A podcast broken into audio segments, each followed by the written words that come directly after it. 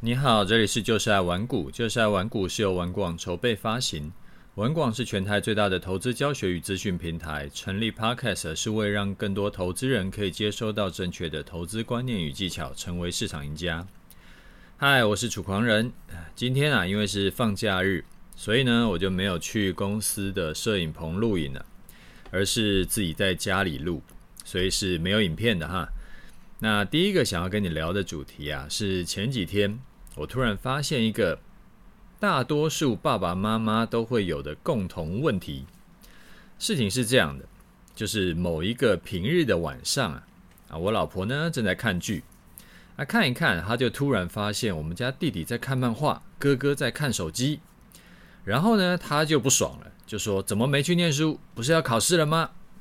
啊，哥哥就说我现在不想念书，然后弟弟呢，他就说我刚刚念过了，然后老婆就跟弟弟说，这学期开始啊，我们没有补习这么多科，所以你要自己多花点时间去念，然后就跟弟弟说呢，你英文这么烂，就赶快要去把单字背熟一点，不然呢，之后范围再拉开的话，就会很难准备，然后以下就省略一万字。然后我当下呢，就突然发现，应该大多数的父母啊，都会都有得了一种叫做看到小孩没在念书，就觉得很难受的病。因为呢，我自己以前也会，我记得啊，大概在两年前左右啦，那我看到哥哥没在念书，我就会跟他讲说：“你赶快去念书。”然后他就说：“念完了。”那我那时候还跟他说，书还有念完的哦，你每科都考一百分吗？然后是到这两年呢，我才努力的去克制我自己，不要一直去啰嗦这件事。为什么？因为小孩也是人呢，他们也是需要休息的。像两个小子从学校回家，一定不会立刻去书房念书，总是会想要划一下手机，看个漫画什么的。那以前呢，我也觉得很碍眼。那后来呢，我就去，就是设身处地的帮他们想了一下，如果是我，我上了一天课，我是不是也会想休息一下呢？哦，当然是嘛，所以我就忍住不去念他们。啊，这个也让我想到以前我国中的时候，当时我很迷篮球，啊，周末早上呢都会有一个 NBA 的节目，我忘了是中视还是台视，然后我就会很想看。但是我妈都不给我看，她就叫我去念书，那我就只能等她说，如果刚好那天的早上她有事出门，我才能偷偷的跑去看电视。那过了十几呃二十几年，快三十年以后，我有一天突然醒悟，为什么礼拜天早上不能看 NBA 呢？这其实没道理嘛。我们当家长的其实都没有去同理小孩的。这个心情跟他的情况，就只要看到他们没有在念书，然后小孩平常呢又不是都考一百分的，就很容易会觉得应该就是要趁有空的时候多去复习一下功课，也许下一次考试啊就可以考得更好。但是没有想到说，就算是大人，我上了一天班，我也会不想去弄公司的事，我累，我也会累嘛。然后我也会想要追剧，想要打电动，或者是看一些无脑影片，就是想要休息一下，就是把大脑放松一下。那如果连大人都有这种想法，何况是呃这个脑子都还没有发展完成的像青少年，而且啊，通常小孩回家呢，他们最后都还是得要再写功课跟念书。为什么？因为明天要考试嘛，啊，不念也不行。他只是想要中途休息一下，结果大人呢就很容易会看不过去啊！我想想，其实这件事情很不人道啊！当我某一天醒悟这件事情之后，我就会克制我自己，不要紧迫盯人，就把自己眼睛戳瞎，当做没这回事，就让他们休息一下啊！也跟我老婆说，你下班会想休息，小孩也是人，他们当然也会想休息。让他们休息一下，并不会毁了他们的人生，也不会对呃，就是父母有什么影响。所以呢，一定要强迫自己忍住，不要一直啰里吧嗦的，因为劳逸结合啊，才不会生病。好，这个是第一个想要跟你分享的主题。第二个想要跟你聊的主题是说，啊，同事啊，就我同事，他跟我说呢，他前阵子在呃有看到一个网友在某个论坛求救，说他妈妈想要把原本买 ETF 的钱全部拿去买不知名的投资投资型保单，说是年化配息率至少有十趴。然后那个网友呢就觉得不太妙，因为然后但是他妈妈又觉得说，他也没有什么很严就很就是也不是很专业，所以说就劝不动他妈妈。再加上他们家啊，他还有一个大概十年左右的房贷要还，所以呢就上网求救。那我同事呢就问我说，如果是我的话，啊、我会怎么样去运用？啊，就是他妈妈有一个三百万的劳退，他是一比零的。那如果是我，我会怎么样去运用这笔钱？那我就看了一下这个人的情况哈，说是原本是让他妈妈是买零零五六加八七八加九一五啊，过去三档平均年化配息率说是在七趴七趴到八趴左右，但是保险业务员呢推荐他的投资型保单，说年化报酬率啊。啊，不，年化配息率至少有十趴，投三百万的话，一年至少可以领，啊，一个月至少可以领二点五万左右。那保险阿姨呢，还邀请他去听一些科技公司的讲座，带他去各式的高级餐厅啊、百货喝下午茶，说可以委托科技公司帮忙投资海外企业债，除了劳退金以外，身边的一些储蓄。啊，与其放在银行户头被通膨吃掉，不如拿来利滚利，绝对不会损失本金，还保证每个月有八趴以上的收益。那所以就是这整件事情啦。那这整件事情呢，其实很简单，就是他妈的诈骗。因为保本加高配息呀、啊，这两件事情如果一起讲，就跟你讲，这叫做百分之一百是诈骗，没有例外。因为投资一定有风险，这世界上不存在什么叫做一定保本又可以高配息的东西，这个是不合逻辑的事情。好，第二个，帮妈妈买这个高股息 ETF 的配置啊，我看起来没有什么大问题啦，那我觉得可以继续就这样做。但是高股息长期的配息啊，没有这么乐观，没有什么七八趴，应该是五趴多。不太可能会长期配七八趴，因为那个太高了，那没道理，就是基本上那是不存在的事情。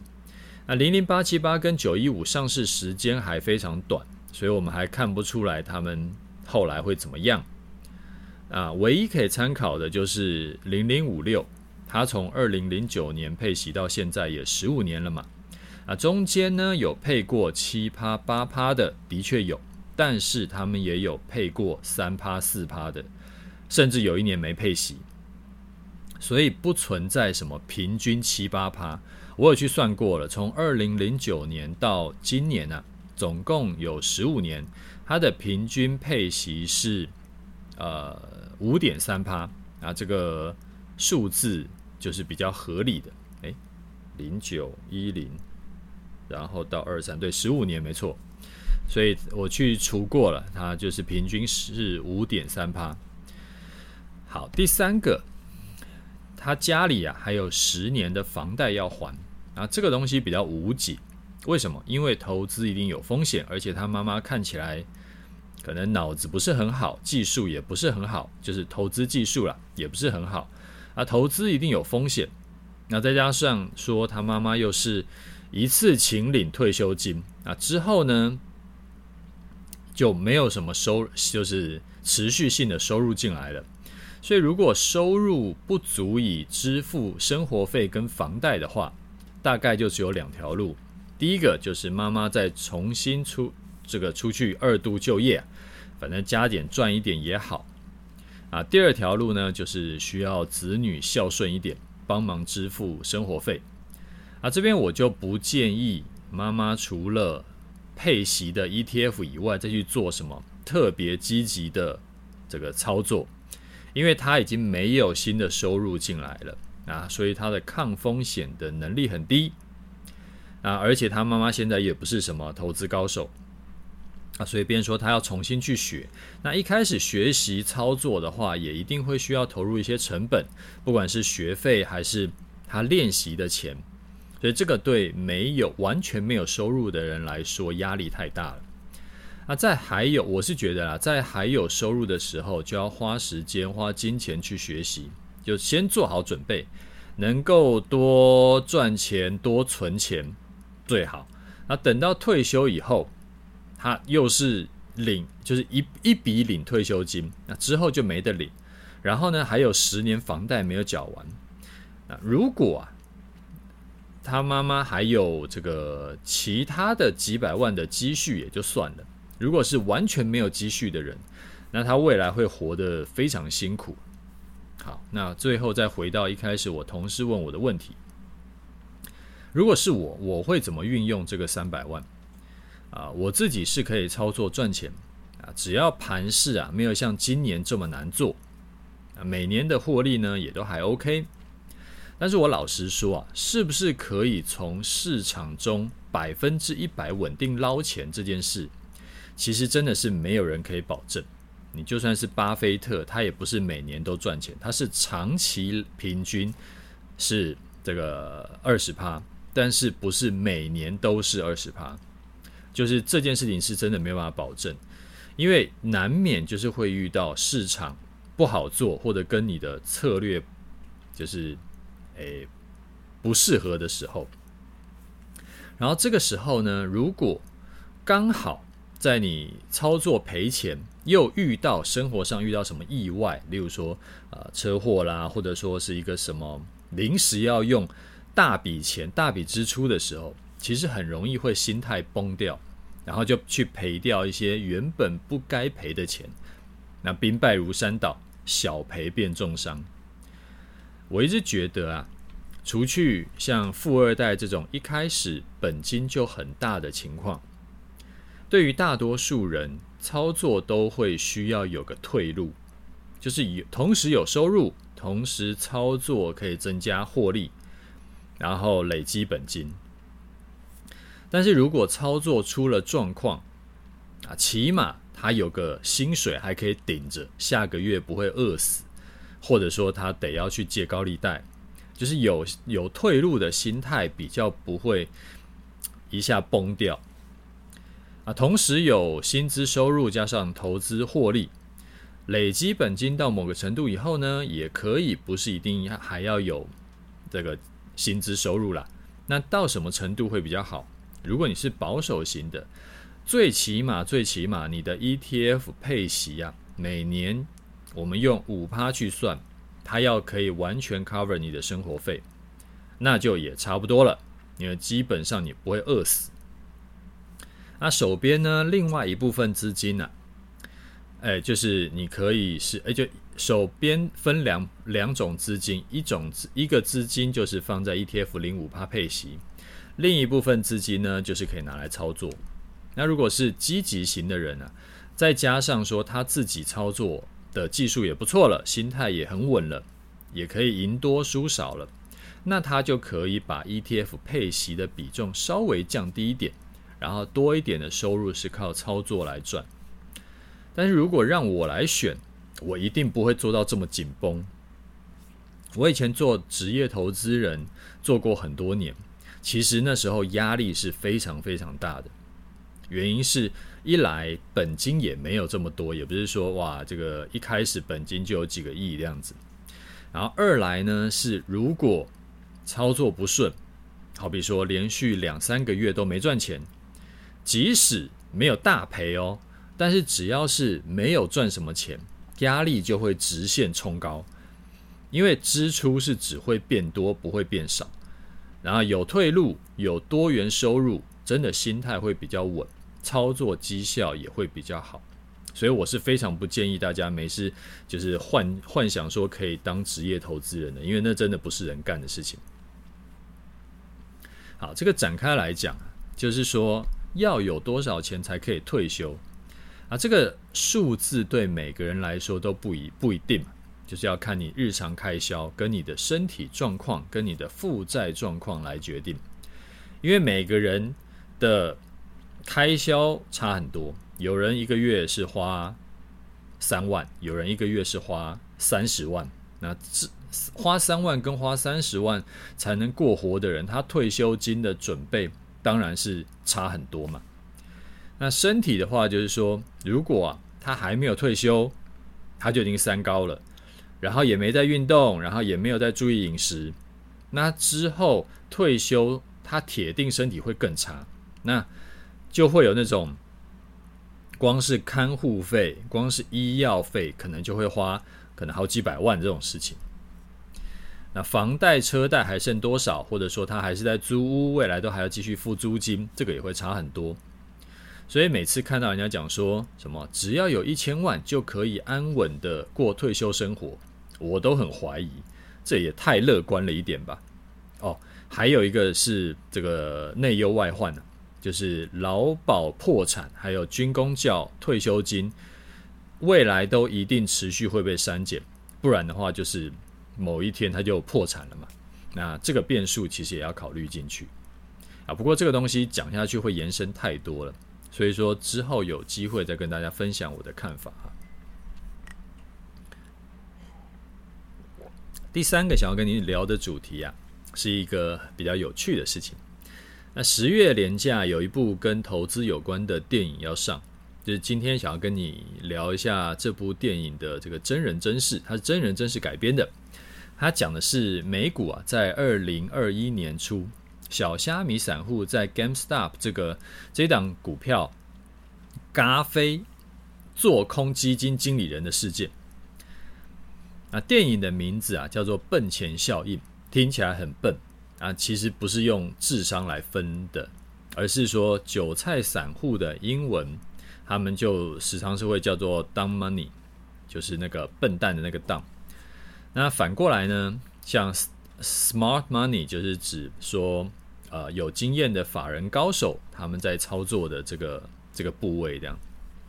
我自己是比较没有在做个股了，所以当年也没有参与到这个后来被称为史诗级的嘎空事件。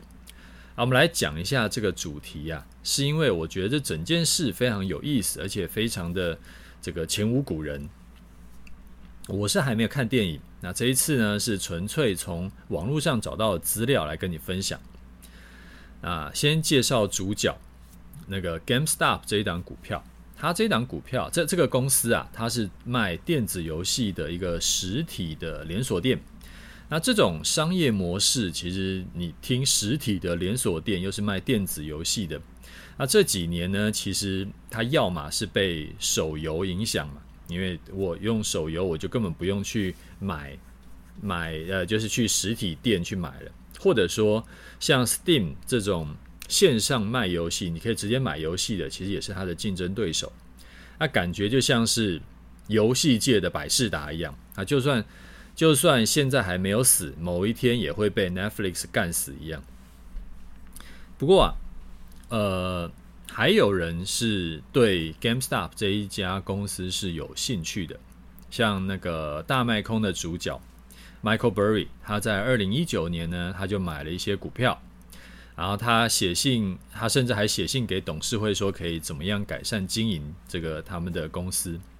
然后二零二零年啊，据说又有一家呃某一某一个老板又去买了一些他们的股份，然后也。跳进来想要救这一家公司，然后股价呢也慢慢有一些反应。啊，连续一两个知名投资人有进场，啊，散户也会注意到嘛。那开始呢就会有人在这个美国的论坛上面就开始介绍这档股票。那其中最有名的一个叫做 Roaring Kitty，他的这个频道啊，他是有看好 GME 这这档股票，GME 就是 GameStop。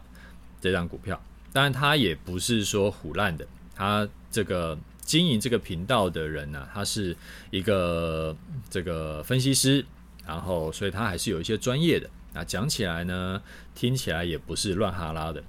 啊那时候因为疫情呢、啊，实体的商店都几乎没有人去嘛，那 GME 也不意外，也不例外。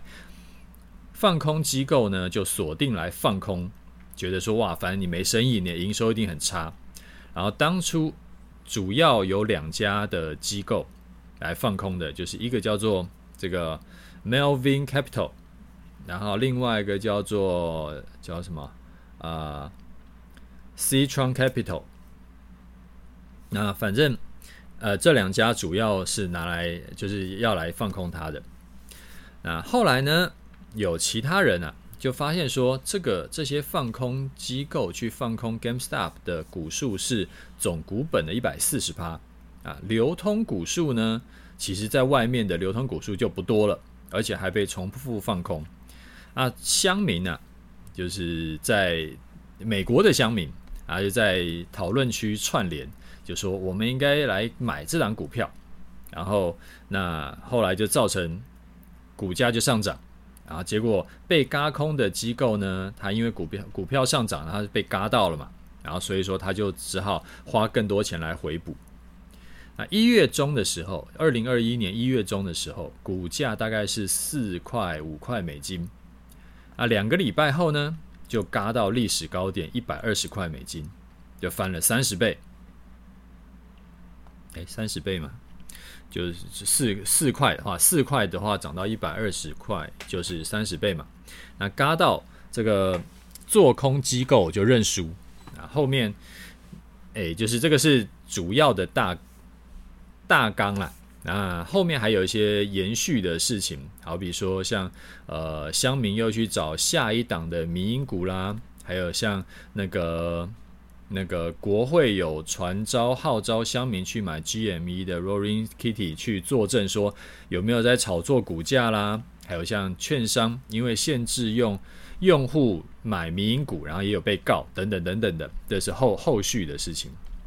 那小虾米一度轰轰烈烈的要干倒大鲸鱼啊，结果嘞，那个大鲸鱼感觉就要挂掉了嘛，对不对？在两年后，这个被嘎上天。然后倒闭的那个 Melvin Capital，在二零二二年，他真的就倒闭了，他就这个把公司关掉了。然后，但是他老板呢，就那时候老板好像叫叫叫叫什么坡金，还叫什么东西的啊，我也不会念他那个字啊。反正他老板今年呢、啊，据说跟 Michael Jordan 买了他的手上的那个黄蜂队。然后他自己的净资产有四亿美金，所以其实呢，他还是活得挺滋润的。所以电影是怎么演是一回事，他要演的不能够太无趣嘛，就他还是要演的比较有这个，就是像，就是有一点波澜起伏，而且大家还是比较喜欢看到小虾米干赢大鲸鱼这件事嘛。但其实大鲸鱼还是大鲸鱼啊，因为其实当时。虽然说有两家资本是被嘎到天上去，但其实也很多散户呢也被套在 GME 的高点。那时候刚讲刚讲是一百二十块嘛，啊，现在的股价大概是十五块，就跌到剩十分，哎，八分之一左右。那如果再来一次的话，我会怎么看呢？首先可能会有人想问说，能不能再复制一次这种 GME 嘎空事件？我们集结散户之力来嘎空。嘎爆这个呃大鲸鱼，嘎爆法人。二零二一年当时的时空背景是这样，因为疫情，所以那时候那个美国不是量无限宽松吗？就是印了一堆钱嘛，啊，加上很多人失业，反正他就在家炒股。那钱呢、啊，跟参与的人其实都还蛮多的。如果你有印象。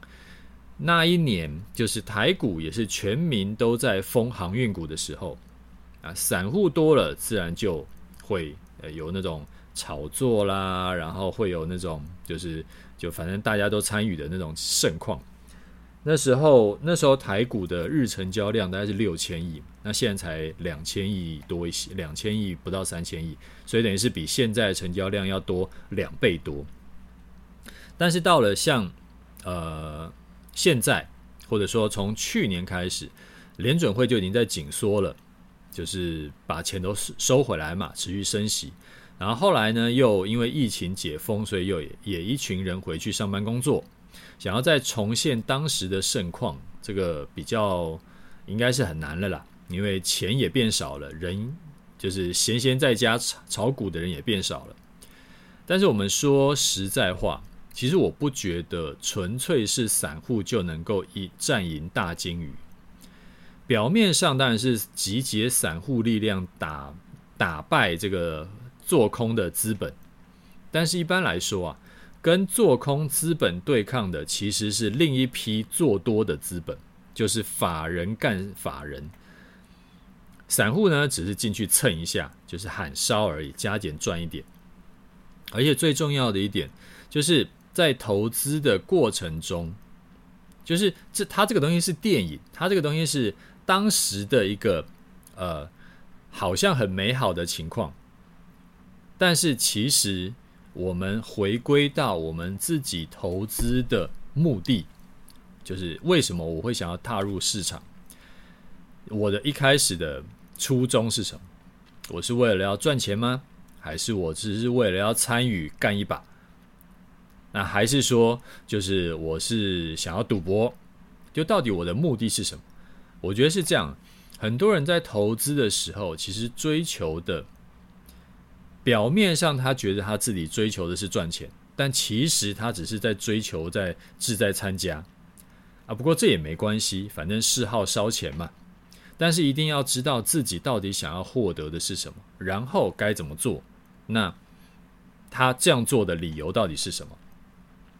像我在我的终极心法班课程的第二篇，其实我就已经有写过这个东西了，就是为什么输家会永远是输家，就时常会有这种啊拍脑袋来决定的事情的方式，就是就是呃他也没个道理，他也没有去想清楚到底要干嘛，他没有想说要怎么样配资金，他的停损要怎么设，然后看到什么变化要怎么处理，他通通没想过，他就乱拍脑袋。然后就乱弄一通，那最后他也不知道怎么办。如果行情没有照他预期的走，他也不知道该怎么办，他就只能摆着。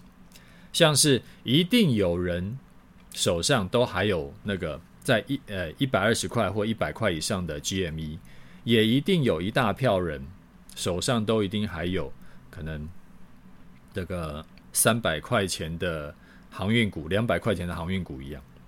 所以要先知道自己在干嘛，其实就是不要靠感觉，然后要有应对的策略。像前阵子美债不是狂跌吗？当时就有人来问我的看法，啊，我就在终极投资组合的课程里面就有说明我的应对方式，以及为什么我会这样处理，还有说我处理的之后的应对方式会是什么。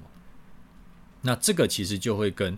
哎，我只是凭感觉啊，all in 来抄底，那抄到现在不知道该怎么处理的这种，那个就是散户会有一个本质上的差别了。好，那我们主题先讲到这里哈。那跟新的观众说一声，你可以加入我的 Telegram 跟 Facebook。Telegram 呢，主要是会分享一些操盘技巧或者是一些我觉得还不错的技巧型文章。Facebook 的话呢，比较是不定期会跟大家哈拉一下。然后两边内容大部分是不重复，我自己是比较常会更新 Telegram，因为呃发 Telegram 的，就是比较没这么麻烦。然后有的时候 Facebook 它挡你这个挡你那个，然后而且它不是，呃它还有演算法，就变成说有的时候我发了老半天，然后结果你根本你家里也没看到，所以我自己是比较多会呃。分享我的想法跟技巧在 Telegram 上面，那我有把我会把连接放在节目资讯栏里面。好，再来看一下听众的回馈哈。好，第一位听众他说，呃，终极投资组合跟美国公债殖利率，今天美国公债呃十年期公债殖利率已经看到四点八趴，你配置八成的几十万美金，从你进场到现在总报酬率还是正的吗？这个月股市不太好玩，我把资金移到美债二十年 ETF，想说够便宜了，可以赚到四点二趴的配息，未来又可能赚到价差，没想到也中箭。虽然说还没有落马，但是我犯下严重的操作错误，这次没有留后备现金部位，股呃子弹已经打完了。好，这位听众，你完全状况外哈。我说我配置终极投资组合是五成资金，另外三成资金呢，原本是放零零六二零八，那现在是改成买 S M P 五百的 ETF。我并不是八成资金都在终极投资组合，这个是第一点。好，好，第二点呢，是我的终极投资组合里面不是只有债，里面有股票、有债券、有其他商品。那其中啊，债券到目前为止是亏的。但是股票跟其他商品都是赚的。好，最后我想要分享一下最近对于美债的看法。美债是这样，就以过去几十年来看，美债呢是涨多跌少的。涨多跌少的原因啊，是长期来看，市场一定是宽松货币政策的时间比较多，紧缩货币政策的时间少。因为除非是通膨失控。不然，没有哪个政府会想要紧缩货币把经济打死。那既然宽松货币的时间多，债券当然就是长期走多。那这个跟股市一样，股市虽然说也会碰到空头修正，但是长期来看都是涨多跌少。所以，我们投资债市的心态啊，应该要跟投资股市的心态一样。就是面对一个长期是涨多跌少的商品，你当然可以买低卖高赚价差啊，你也可以持续 buy and hold 去赚一个长期成长的钱。啊，我三成的资金呢，之前是买零零六二零八嘛，那虽然后来是改成买 S M P 五百，其实都是一样的，就是买进跟持有指数。那遇到修正下跌的时候。当然，你会可能会觉得世界末日了，股市要崩盘了。但是，其实正确的操作应该是保持乐观，继续逢低买进，有钱就加码。所以，投资债券的心态也应该是这样。长天期债券 ETF 呢，距离之前的高点大概剩下百分之六十。七到十年债券 ETF 大概也跌了十几趴。啊，这个就好像呃台股。大盘跌到十年线的时候，你应该做什么事？我自己会选择大买，而不是现那个时候去砍股票。那买在相对低点之后会不会下跌？很难说，因为没有人猜得到底部。但起码它是一个相对低档，它不是相对高档，因为它都跌了百分之呃十几趴到三十几趴了嘛。那我是预计之后继续就是有钱，我就会继续加码我的投资组合，跟之前没有什么不同。不过我加码从来都不会只加债券。去年下半年跟今年年初呢，我各加码了一次。啊，一次是加码股票部位，一次是整个投资组合一起加。所以我同时买了股票、债券跟其他商品，而且债券呢也不是只有买长天期的。我也有买七到十年的债券，那目前看起来这两次加码的成果是通通都是赚钱的。结论呢是，我觉得啊，现在买长天期的债券问题也没有很大，就是把把心态摆正就好。它是一个长期抗战，它不是说今天买明天就会赚钱，或者今天买下个礼拜就会赚钱。那没有涨回去以前，就反正配息领一领嘛。啊，如果觉得说这样子没跌个没完，压力太大，你要么就是你根本就不要进场玩，玩不起就别进场玩；要么就是跟我一样，你不要单买长债嘛，那不就跟这个压单支一样，压单支风险就是有可能获利大，但是起码风险也会很大，也会比较大嘛。你不要单买长债，你可能中期债也买，股票也买。然后其他商品也买一些，那这样子其实就等于是你把长债的比例降低了，风险跟你的压力呢也都降低很多。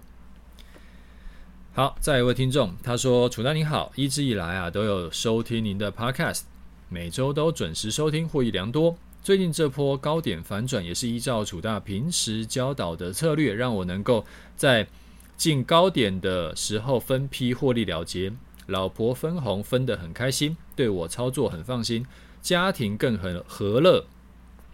真的很真的非常谢谢楚大无私分享。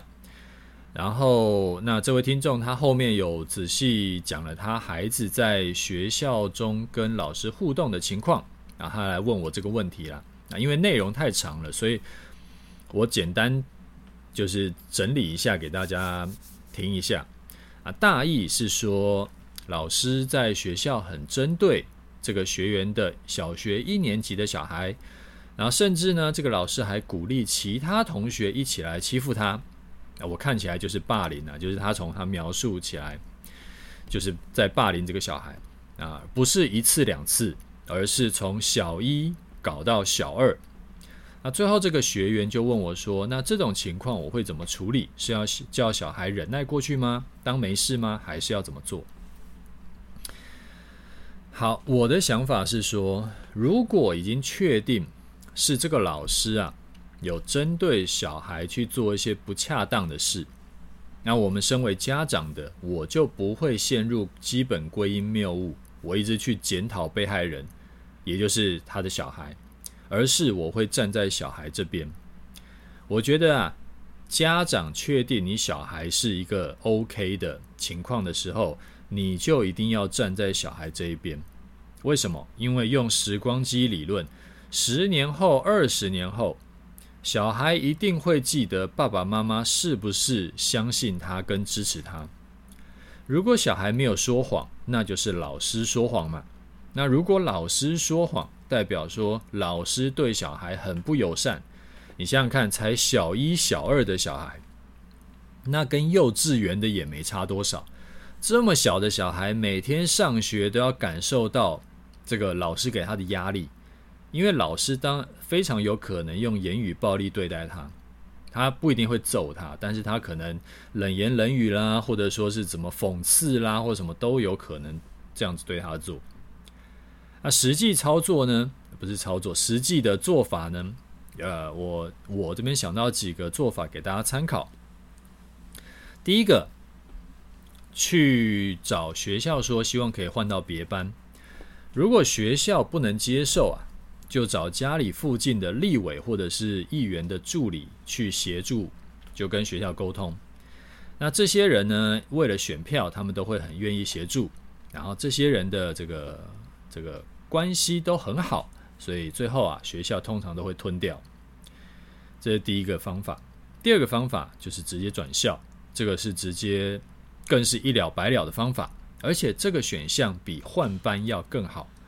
为什么？因为如果原本的老师啊，他还在纠结，他不放弃要继续找小朋友麻烦，他当然是可以去影响他的同事，也就是小孩的新老师，他也不用特别讲什么，他只要稍微点两句说这个小孩很顽劣，然后有多坏啊，家长有多恐龙，新老师呢就有可能会被影响。好，第三个就是你要持续告诉小孩，爸爸妈妈已经有在处处理这件事了，然后爸爸妈妈永远爱他，会支持他。好，第四个，不用再继续跟老师沟通了。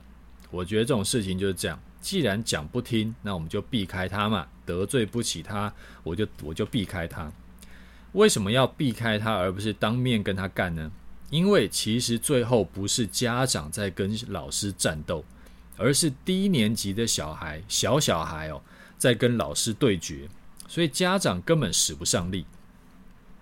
当然，我们凭良心讲，很多人小时候都有被老师针对过。我自己在呃，我国小的时候，跟我国一的时候，当时的班导呢都非常不喜欢我，然后就是三言两语，就是就就会就会讲一些这种很鸡巴的话了。